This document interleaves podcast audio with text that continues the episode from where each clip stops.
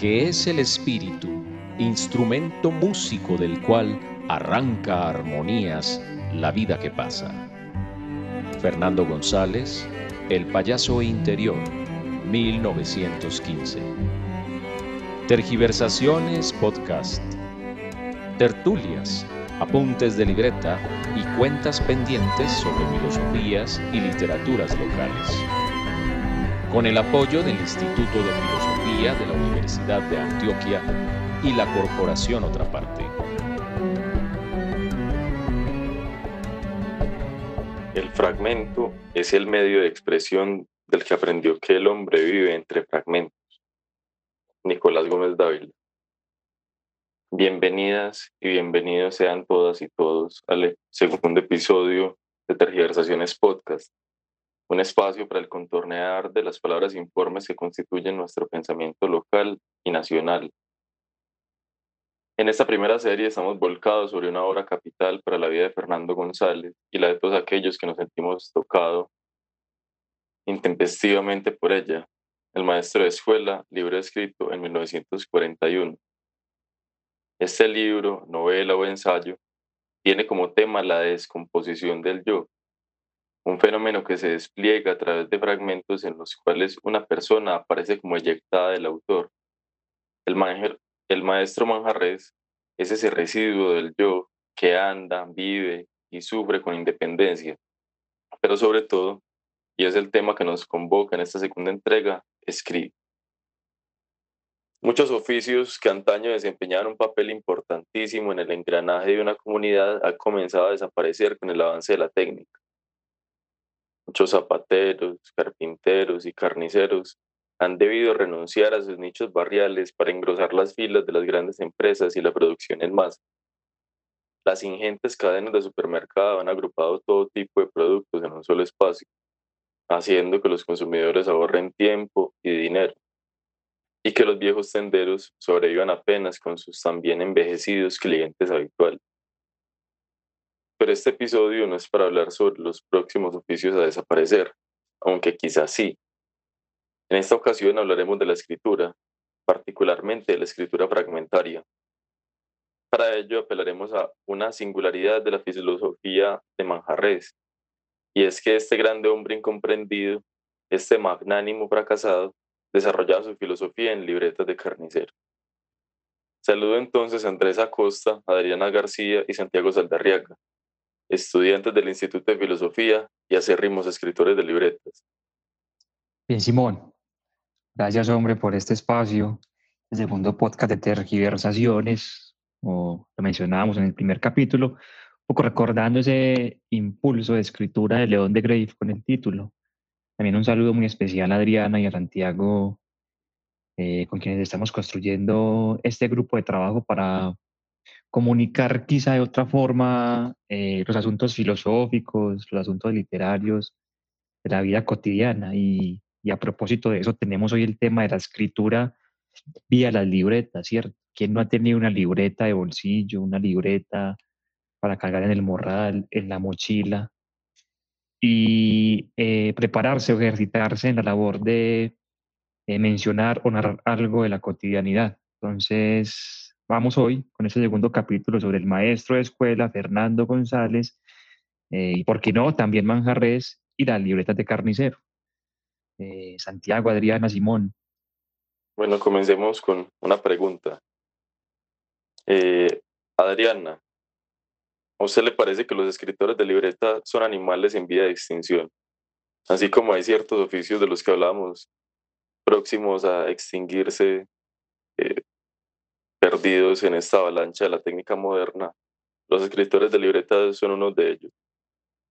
Saludos. Eh, bueno, es una pregunta compleja, pero sin duda, pues considero que los escritores de libretas sí son animales en vía de extinción pero que hay algunos como eh, Fernando González, algunos escritores que aún apuntan en libretas la pasión por escribir, ¿cierto? Que están en todas las circunstancias y que se dan ante la fugacidad de lo nuevo. Es también la finalidad de las libretas, ¿no?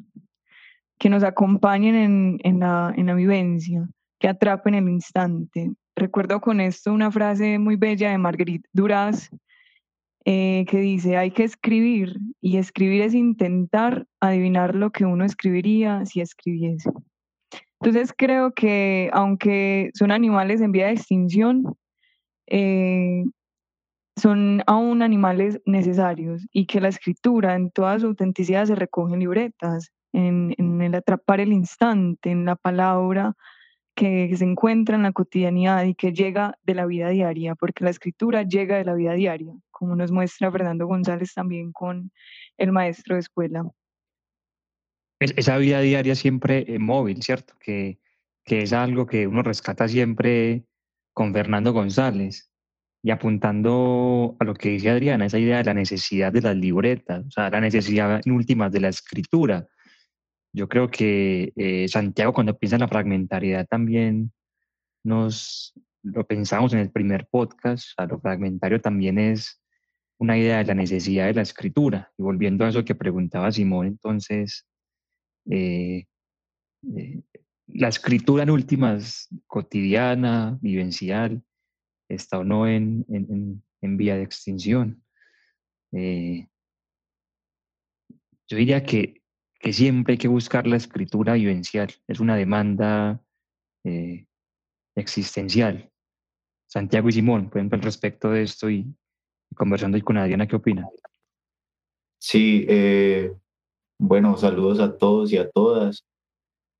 Eh, bueno, a mí, a mí me parece que, que esos escritores de libreta, en tanto reconocemos que son animales, también tenemos que reconocer que están en un ecosistema y que son necesarios de alguna manera, por mínima que sea.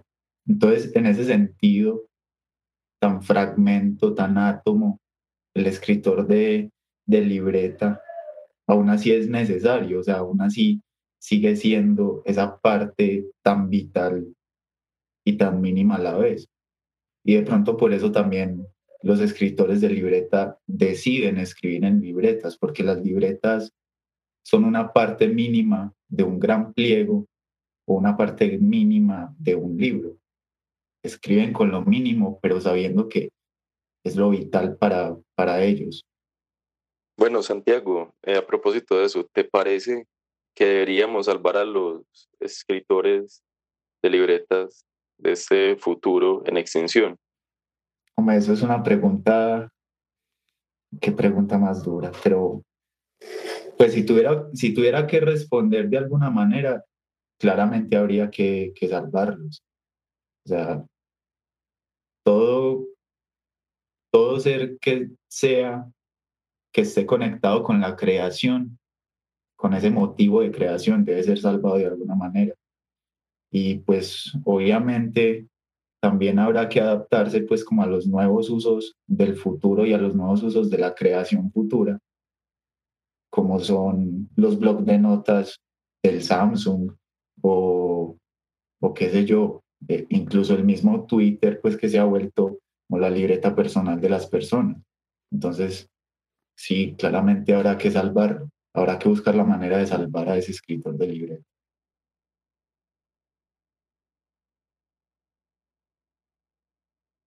A propósito de lo que menciona Santiago, eh, y esa muy buena pregunta que hace Simón, em, ¿será que esos escritores que están en vía de extinción, esos escritores de libretas, deberían quedarse en la tertulia, deberían cultivar esa escritura también en la vida diaria o o también deben darse un poco al recogimiento, al silencio. ¿Cómo se traduce esta creación? ¿Qué piensan ustedes?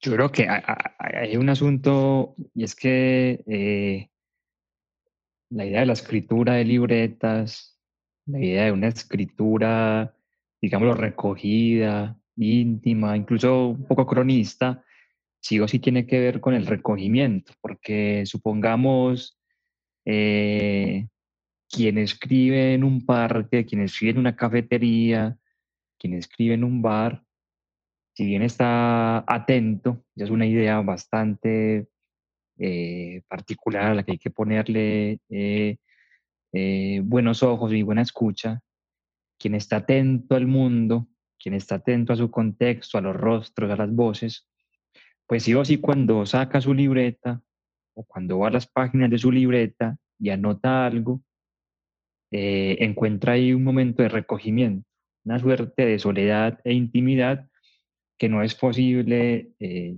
diría yo, en otras relaciones con la escritura. Por ejemplo, a veces hay escrituras que se practican también en la, en la soledad absoluta, como la escritura académica, pero quizás son a veces eh, falsificaciones de la soledad, porque obedecen a esquemas, a prototipos, a estructuras, mientras que esta soledad, este recogimiento, que aparentemente que, es en medio de la bulla, que es en medio del ruido, de la gente que pasa, no todas las veces, porque también está la escritura de libretas que se hace en la soledad del cuarto, por ejemplo, invitan a que eh, uno haga de la vida un asunto creativo, ¿cierto? O que la vida sea una creación constante. Y eso se evidencia en lo que uno puede anotar del día a día. Yo creo que por ahí sí iría un vínculo con el recogimiento, con la soledad, con el silencio, pero también siempre participando de la bulla, de la afuera. Una, un movimiento muy bello, de que, hay que, de que, como una necesidad de estar siempre afuera y estar siempre adentro. Bueno, a propósito de eso que dice Andrés, eh, sí me gustaría traer a colación un fragmento de los aforismos de Lichtenberg. Georg Christoph Lichtenberg sería uno de los inventores no reconocidos del pensamiento fragmentario en la filosofía occidental. Entonces, acá va el fragmento. Los comerciantes, los comerciantes tienen su waste book, libro de desperdicios, en el cual van anotando día a día todo lo que venden y compran, todo entreverado y sin orden. De aquí lo pasan luego al diario, donde aparece ya en forma más sistemática, y finalmente al Ledger at Double Entrance, libro de contabilidad. Según la usanza italiana de la teneduría del libro. En este se llevan las cuentas de cada persona, que aparece primero como deudor y luego enfrente como acreedor. Esto merece ser imitado por los estudiosos. En primer lugar, un libro donde yo vaya anotando todo tal como lo veo o como me lo transmiten mis pensamientos. Luego, aquello podría ser transcrito a otro donde los temas estén más separados y ordenados. Y el Leitger podría contener, por último, expresadas en el debido orden, las referencias y explicaciones que de ellos se deriven. Este fragmento parece ser como eh, un manifiesto fundacional de la escritura de fragmentos y la escritura de apuntes de libreta, porque en medio del ruido de la cotidianidad tiene que haber un momento propicio para la pesca de palabras que puedan imprimirse incompletas en las libretas, o cómo lo ve Andrés. Pues eh, incluso pensando en Fernando González, uno diría que, que sí, que así tendría que ser, por lo menos, eh, si lo que quiere uno es intimar con la realidad, ¿cierto? Hay, hay, un fragmento muy bonito del payaso interior, creo que es el primer fragmento incluso, donde Fernando González dice, es necesario reconocer que sin sensaciones es imposible la vida del espíritu. Los sentidos suministran al alma elementos para sus trabajos silenciosos las sensaciones son como las flores de las cuales elabora su miel, la abeja del espíritu. Es como que siempre la afuera nos está dando datos, información, matices, y de alguna forma eh, la escritora o el escritor, quien apunta a la vida, pues lo que hace es observar bien, escuchar bien, sentir bien, tocar bien eso que la realidad está ofreciendo y ese viene ese momento de jugársela con una palabra, jugársela con una frase, en ese esquema, en ese esquema eh, que es la libreta, ¿cierto? Porque es un esquema, ya que no es un, eh, eh, como un espacio demasiado grande para escribir, es un espacio reducido. Es como que la misma libreta le exige a uno ser contundente, preciso, precisar la vida, ¿cierto? Meditar la vida.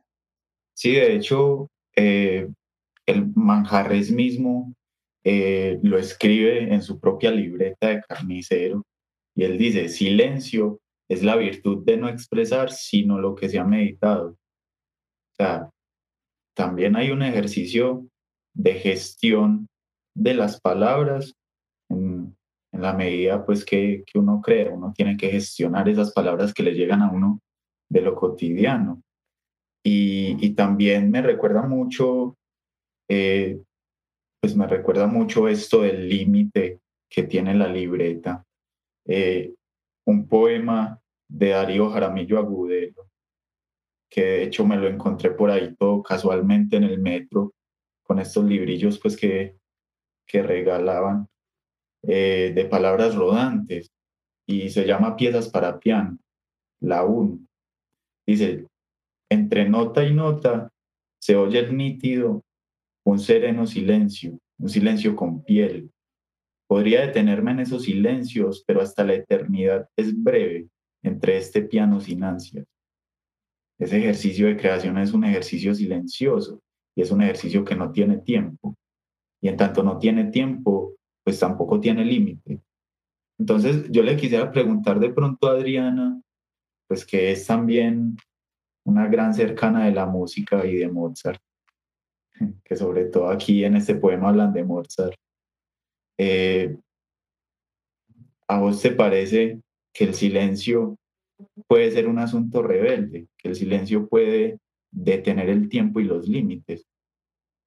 Ve, Santiago, eh, yo sí considero que para escribir es necesario un poco de, de silencio. Y también el silencio, como nos dice Manjarres, es una virtud, alumbra un poco la inteligencia y el caminar de la vida. Como vos mencionabas, silencio es la virtud de no expresar sino lo que se ha meditado. Y si bien el escritor de, libreta escribe desde la vida diaria o como eh, nos diría eh, Manjarres, desde la pasión, eh, por la vida, desde, desde el silencio el recogimiento, es, es bastante necesario que el acto de, de, creación, para mí, pues deba guardar algo de silencio, deba atrapar el instante. Recuerdo con esto una frase de Borges que dice, no creo que un autor deba meterse con su propia obra, sino que debe dejar que la obra se escriba. Y también hay esta idea pues de, de la fugacidad de las ideas escritas, y el silencio como el ideal de la escuela que nos dice Manjarres también alumbra eh, esta prudencia de, la escritura y también este límite la sentencia de la escritura de la libreta, como nos decía Andrés. Es que la libreta tiene también un formato que nos, nos invita a ser sentenciosos, a que nos invita a coger la, pues sí, la, la realidad desde, desde su infinitud, a recibirla y a entregarla recogida y sentenciosa, a abrazarla y pulirla desde, desde la palabra. Algunos de los apuntes de Manjarres, apuntes anteriores a la muerte de Josefa. Infinita realidad, recíbeme, que todo me doy. Recibe también a Josefa Zapata, la mujer que dice que es mía, y a los doce hijos, al perro y los dos gatos. Haznos cada vez más partícipes de tu inteligencia. Ábrenos.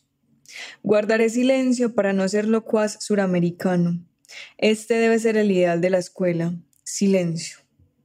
Sobriedad, lentitud armoniosa y prudencia son las virtudes que debo inculcar a los muchachos. Prudencia es aquella virtud que consiste en llevar delante de nuestra obra la lucecilla de la inteligencia. La representaré como caminante nocturno que alumbra con lamparilla el lugar para sus pies. Silencio es la virtud de no expresar sino lo que se ha meditado. El locuaz usa de la palabra como de un fin. Ayer domingo le decía bobadas a mi cuñado Félix. Josefa Zapata, nueva jantipa, interrumpió diciendo, usted sí que habla tonterías. A los cincuenta años soy viejo locuaz. Esta mañana vi al manjarres que deseo. Es como muro terso en que resbalan las animalidades de las Américas. Jorge trataba ahora de asuntillos, enojándose mientras expresaba, pugnando con las imágenes que su locuacidad iba creando. Pasé el día festivo arrancando dormideras, mimosa púdica, hierba esotérica colombiana, en el predio de la escuela, lejos de Josefa Zapata. A los 50 años soy iluso, solitario, desengañado. Fui a la dirección de educación. El cura me ha acusado de irreligioso. En el bus iba una negra charlatana. Al subir me habló, como si no pudiera contenerse, derramada. Después subió un campesino y ella se dio a filosofarle a Reo así. La plata no es para guardarla, Bolívar. Parta del principio de que la tirita de tierra de mi papacito, con ser eso tan pequeño, etc. Bolívar por aquí y Bolívar por allí. Este no podía meter baza, pues la negra se autocontestaba. Bolívar era su pretexto para desocuparse. Le importaba un ardite el que aprobara o no. Recuerdo a Espinosa, a quien estudio en las noches en que Josefa Zapata no me deja dormir, que dice tan bellamente que el charlatán y el ebrio se creen libres. Todos los que nos llamamos inteligentes en las Américas somos ejemplares de la especie a que pertenece la negra en esta historia, que se derrama sobre Bolívar. Eh, con esto que, que dice Adriana y que venían diciendo también Santiago y Andrés, no deja de resonarme en la cabeza una palabra y es el fracaso. Ya le habíamos dedicado el primer episodio de esta serie al fracaso, pero es algo que sigue apareciendo y creo que lo seguirá haciendo, porque eh, los apuntes de libreta fracasan todo el tiempo, fracasan al intentar rescatar las palabras del olvido, porque cuando aparecen en nuestra cabeza e intentamos plasmarla en el papel, ya han cambiado las palabras y ya han cambiado el momento y ya el instante que quería capturar a través de la punta de libreta se ha hecho otro. Lo mismo pasa con eh, un montón de pensamientos y la misma forma de la escritura de libreta está hecha para ser inconclusa, para no escudriñar cada pequeño detalle como la escritura sistemática o tratadística tan alabada en filosofía. no dejar ningún espacio para poder ser atacado por el otro. El apunte está lleno de una vulnerabilidad terrible que asusta a los occidentales, eh, pero que al mismo tiempo entre ciertos occidentales bastardos de sus propias herencias eh, han podido abrirse ante ella. Entonces, no sé, Santiago, Adriana, ¿cómo ven esta relación del apunte con el fracaso? No, pues ahí sí me, ahí sí me deja sin palabras porque yo, yo siempre he pensado, yo siempre he pensado que no hay momento más solemne que el momento en que el tendero cierra la tienda y se queda dentro haciendo la liquidación y haciendo las cuentas para ver si le da la base.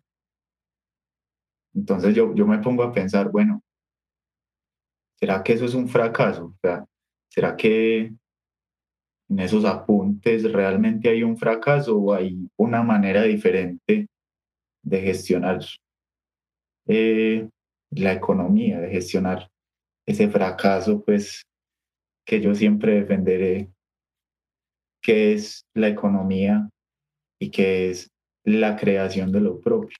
Bueno, no sé, yo, yo no sé ustedes qué digan, pero a mí me parece que toda rebelión fracasa puede que sea polémico, no sé ustedes qué piensen, pero es que alguien que escribe en libreta, alguien que anota las cuentas en libreta, se está, se está castigando y se está sentenciando su propio fracaso, diría yo, pues. Pero entonces eso es esperanzado o es desesperanzado. El ejercicio de escribir en libreta, el ejercicio de hacer las cuentas en libreta y de ver si la base se cayó o si sigue estando en pie. ¿Qué dice Andrés? Pues escuchemos primero Adriana que Simón le mucho esa pregunta del fracaso de ella, aunque concuerdo con vos en un punto, Santiago, eh, y es el asunto, cuando estamos hablando de libretas de carniceros, son esas libretas de las cuentas que quedan pendientes, las cuentas que se van tachando. Entonces uno diría, siempre algo pendiente con la vida en la libreta. Y eso pendiente es lo que hay que anotar, ¿cierto? Entonces, sí hay un fracaso, digamos lo que de pronto incluso eh, el fracaso mismo de vivir, se podría decir. Pero hay dignidad en ese intento de saldar las cuentas con la cotidianidad, con el día a día. Es como que la libreta permite combatir el fracaso, la escritura permite combatir el fracaso, así sea para narrarlo, ¿cierto? Así sea quizá ese escritor, esa escritora que está por ahí en este momento es diciendo en su libreta algo así como, eh, el mundo me pesa inmensamente, ¿cierto? No tengo salidas, etcétera. Pero eso, ya el hecho de que se atreva a poner en el papel ese peso, esa carga, es saldar una cuenta con el día a día. Adrián, incluso Simón también, ¿qué piensan de esta idea del fracaso? Respecto a esa idea del fracaso, yo considero que el apunte es bastante vulnerable y rebelde, pero que el apunte también nos premia de realidad, nos empapa de, realidad.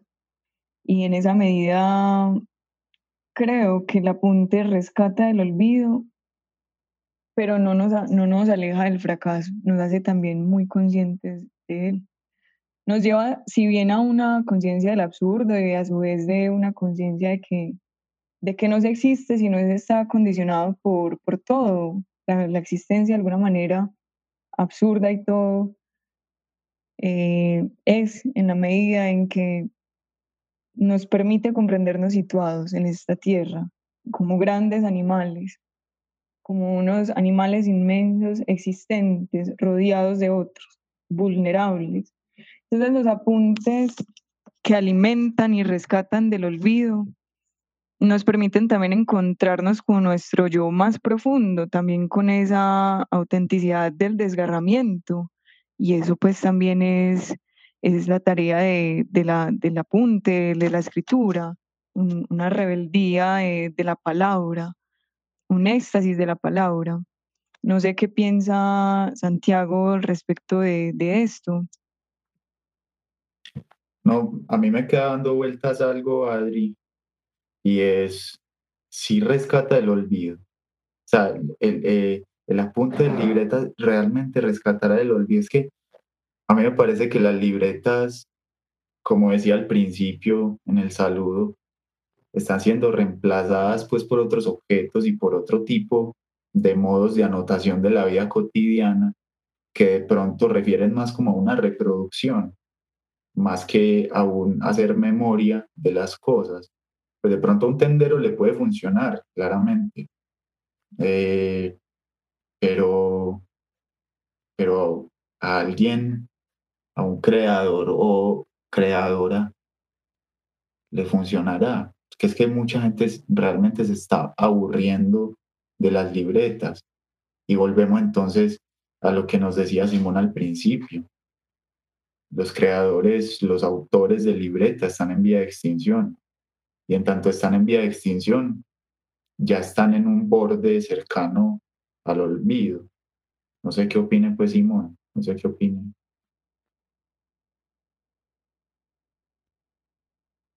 Bueno, yo realmente pienso que eh, el escritor de libretas sí está destinado a su extinción y es una extinción insalvable porque eh, la, la noción de progreso está basada también en limar al hombre de sus fracasos y cada vez hacerlo menos fracasado, cada vez impulsarlo más hacia la perfectibilidad que el sistema mismo le va imponiendo. Entonces, pues ya lo decía, por ejemplo, Lichtenberg en ese apunte que leímos. La primera forma de apuntar es la del Weisstuck, la del libro de pérdidas, la del libro de las cuentas que se van perdiendo y que se van tachando. Y entonces él invita al académico a que se vuelque también sobre ese libro de pérdidas y a concebir el pensamiento, las visiones, las percepciones de la realidad, también como pequeños rastros, pequeñas huellas que van quedando inconclusas de un pensamiento que por sí mismo lo es. Pero entonces, al, al instar al hombre a ser cada vez menos fracasado, entonces los apuntes y los escritores de apuntes que son fracasados como tal por no hacer de sus pensamientos un libro y quizás vivir de ello, un libro bien mainstream. Entonces, eh, va fracasando, va fracasando y son las libretas, estoy seguro que las libretas de todos los escritores de libretas están llenas de proyectos inconclusos, de números que nunca son tecleados, de, de palabras que necesitamos recordar y que sin embargo se nos olvidan. Pues si finalmente la muerte es el punto máximo del fracaso. Entonces, al saber que vamos a fracasar definitivamente, eh, eh, la ciencia siempre busca suplir, suplir esas formas de fracasar que son formas también de acercarnos cada vez más a la muerte. Entonces, como los apuntes son también escrituras que resisten a la muerte desde el fracaso. No sé cómo lo ven ustedes. A, a mí me parece muy bella esa imagen que nos brinda Simón y vengo con otra, que es que a mí cuando, cuando yo estaba en la época del colegio, me pasó que yo tenía una libretica, pero una, una libretica ni siquiera, como una estampilla de esas que viene con, con la Virgen del Carmen, que atrás viene vacía. Y yo había anotado los libros que prestaba. Y en algún momento de mi vida me dio que por ser ateo y, y yo boté esa, yo boté la estampilla y no me volví a acordar de los libros que había prestado. Entonces yo, yo me puse, yo me puse como, como a pensar, hombre, pues qué fracaso los proyectos eh, que uno hace y que se va olvidando de ellos, qué fracaso lo pendiente. Eh, me parece pues que, que eso salva mucho la idea que nos trae Simón de que los escritores y las escritoras de libreta están destinados al fracaso. Que en el maestro de escuela y en Fernando González, obviamente, cuando analiza Manjarres, cuando quiere conocer a Manjarres, lo hace vía la intimidad de su libreta, se encuentra que eso inconcluso, eso que queda pendiente con la vida del personaje en cuestión, del maestro de escuela, es una teoría del conocimiento, ¿cierto?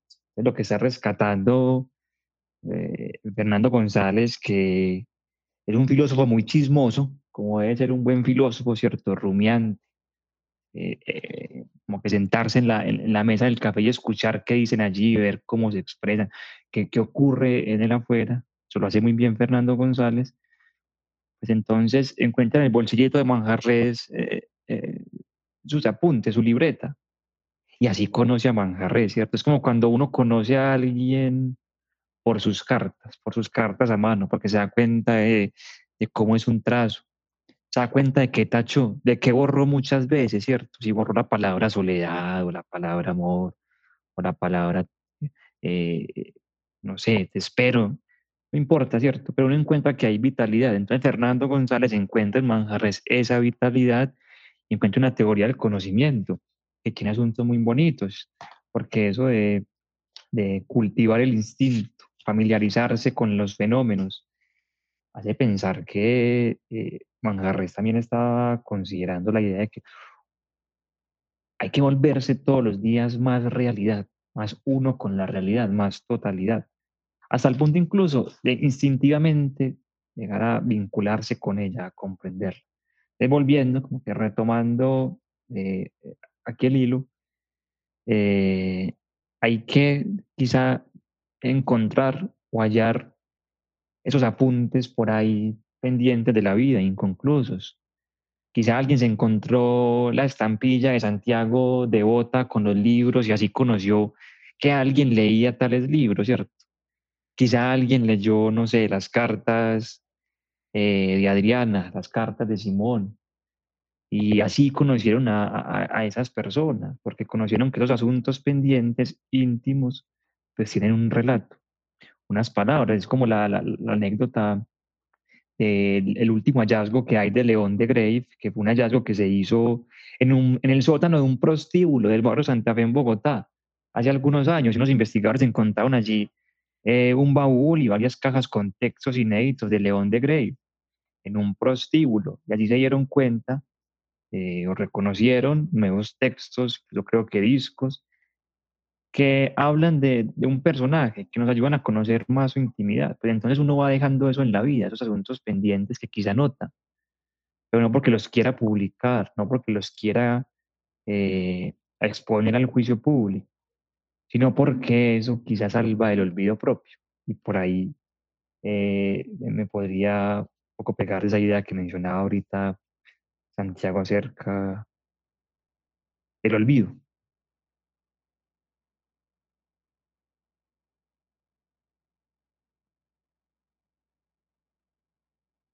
A propósito, Andrés, de esa idea de la teoría del conocimiento de Manjarres como ese apunte que no termina, eh, sin duda, eh, nos dice Manjarres en este apunte que la teoría del conocimiento o el conocer es precisamente eso que usted menciona, unificarse con el universo, estar con el todo, en la cotidianidad, en el remordimiento, en la tertulia, en la acción, ser consciente incluso del cuerpo, de lo que conozco, de lo que desconozco, eh, divagar un poco incluso en medio de, de los epifenómenos, como dice Fernando González, del instinto, pero conocer y escribir es sin duda la conciencia razonante del epifenómeno que aumenta el instinto.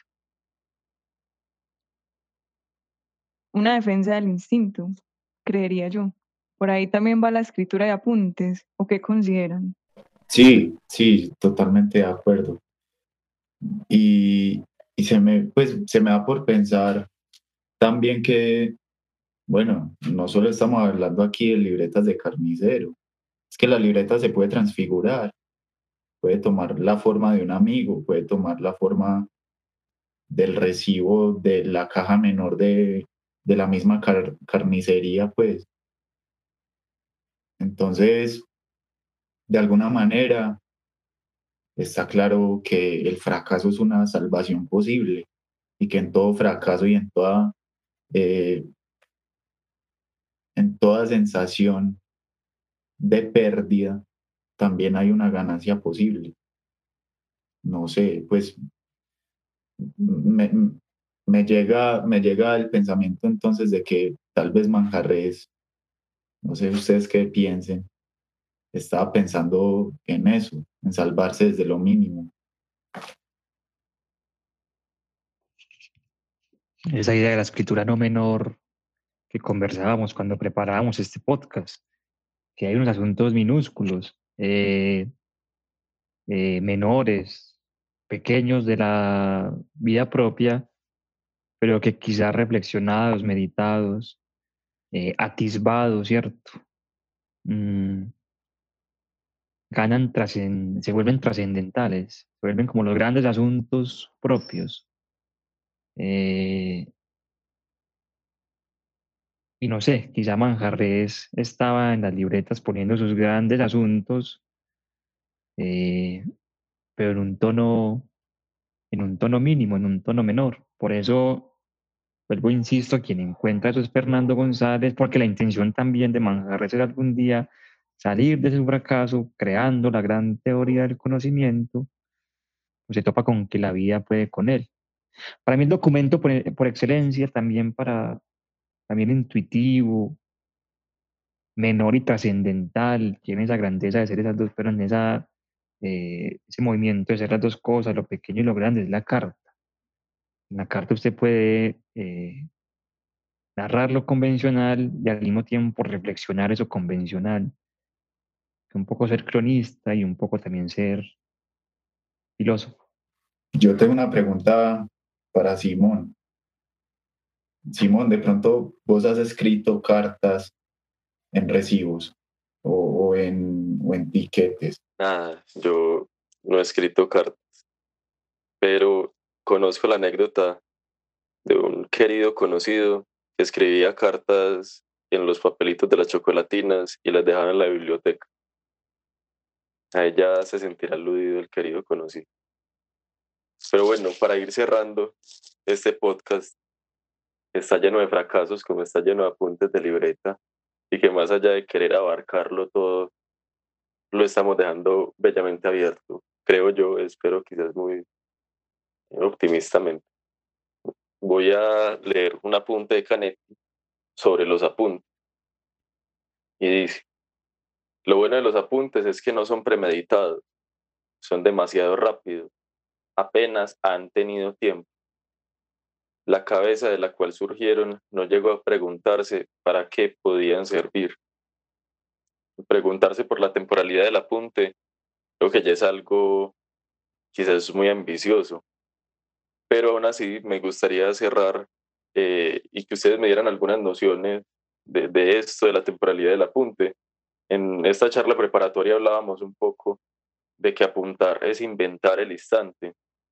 Los instantes no, no existen hasta el momento de su captura y el apunte creo que más efectivamente que la fotografía puede capturar esta imperfección del instante eh, y más allá de capturarlo, obturarlo, sería una invención, una anotación de esto. cómo lo ven y así vamos cerrando con algunas palabras finales. Bueno, aquí está como el instante del silencio que no falta. Eh, eh, es complejo eso, Simón, pero quizá la tarea es vivencial, si uno piensa incluso en Fernando González, es atrapar el instante, tenerlo en sus matices, pero no como quien tiene una verdad, sino como quien sabe que el instante es propio, ¿cierto? Que la vida es propia, que los pasos que se dan en esa metáfora del viaje tan bella de Fernando González tienen que ser los pasos propios. Entonces, para mí, eh, eh, el, el, apunte, la anotación de la libreta en esas cuentas pendientes, en esos asuntos inconclusos con la vida, pues llevan a crear eh, la originalidad o la autenticidad propia, cosa que, como ahora, por ejemplo, eh, que se escucha el perro ladrar afuera y uno diría, solamente este instante es mío, y solamente yo puedo pensar con este instante y atraparlo para mí la medida en que esté atento a ello, que lo dote eh, como de mi sangre. Por ahí hablábamos de la escritura sanguínea también cuando preparábamos el, podcast. Entonces, pensaría que el instante es una exigencia para tomarlo, para vivenciarlo y mostrar que la, vida tiene que ser original, mi vida, ¿cierto? Sí, igual también le nace a uno pensar que el instante es como, como muy, muy de siluetas, muy, muy crepuscular en el instante se guarda cierta desesperanza, pero también se, se, se, guarda cierta esperanza, porque esas siluetas te dan la sensación de que hay algo, hay algo que guardar y, y hay algo que está ahí presente y que se va a mantener en tanto uno lo anote, por ejemplo. Pero la cuestión del instante, y es una cuestión muy bella, es que el instante se va y las siluetas desaparecen. Entonces el apunte, eh, el apunte es, es esa salvación del instante, claramente. Y es una salvación como todas, con aperturas constantes, casi, casi como ametrallado. Yo creería que la pasión por escribir se vivifica en el instante, precisamente, en todas las circunstancias y ante la fugacidad de lo nuevo. La escritura es ese sanguínea, como mencionaba Andrés. La escritura también está de manera convencional y no convencional, gracias al instante, gracias a, a que hace parte de la vida diaria, gracias a que hace parte de todas las circunstancias y a que se vuelve una escritura diaspórica como mencionábamos en nuestra reunión. Y en esa medida el apunte rescata el olvido, atrapa el instante y también es una forma de la meditación, una forma del apunte de la vida diaria. Bueno, muchísimas gracias a Adriana, Santiago, Andrés, por haber prestado su voz y por haber hecho voz de sus apuntes en este programa a todos los que nos escucharon y muy especialmente a la Corporación Otra Parte y al Instituto de Filosofía por posibilitar a través de su apoyo eh, esta segunda entrega y la siguiente. Hasta la próxima. Acostado en decúbito dorsal en el predio de la escuela, al levantar la mano para rascarme, comprendí que era un inmenso animal, la tierra el que ejecutaba tal movimiento. Luego comprendí que no era esta sino otro mayor, el cosmos. ¿Qué es eso de individuo, pues? Por la noche, paseando en el atrio, bajo nubes sucias y bajas, vi por entre el ramaje de la ceiba la luna y sentí ahí mismo que la ceiba no existe sin la tierra y el aire, el calor y la humedad, que todos nos condicionamos. Amé entonces al inspector que desea quitarme la escuela. ¿Quiénes somos?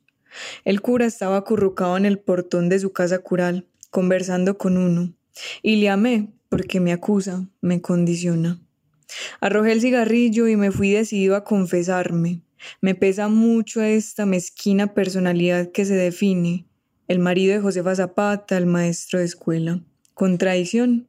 No, orgullo y humildad, pues soy gesto divino, nada, pero divino.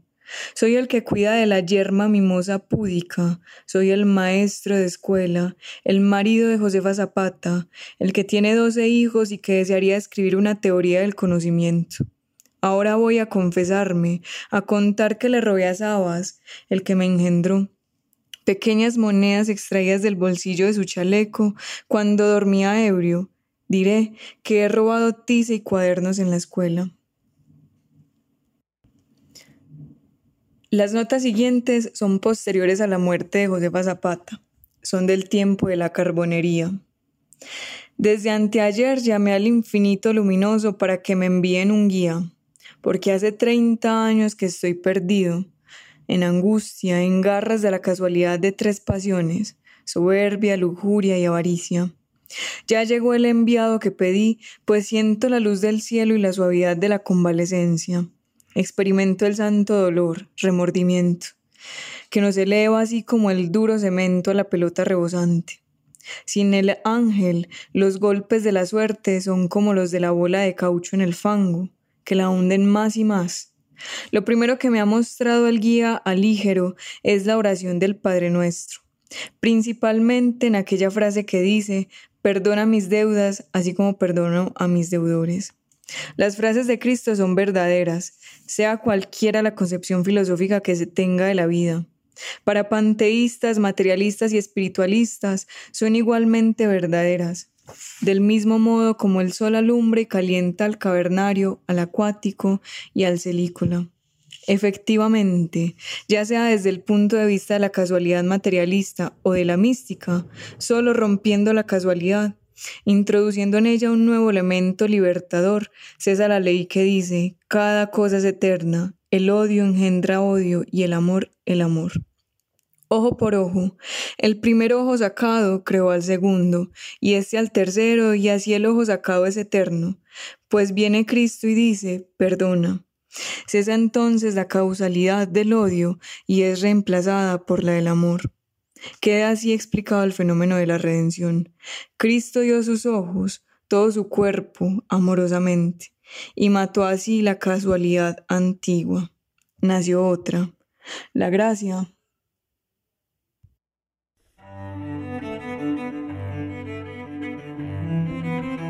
¿Y qué otro remedio para nosotros que nos hemos entregado a ti, oh divina razón? sino estirarnos bajo un árbol a soñar en los infinitos caminos que podría seguir esta comedia de la vida.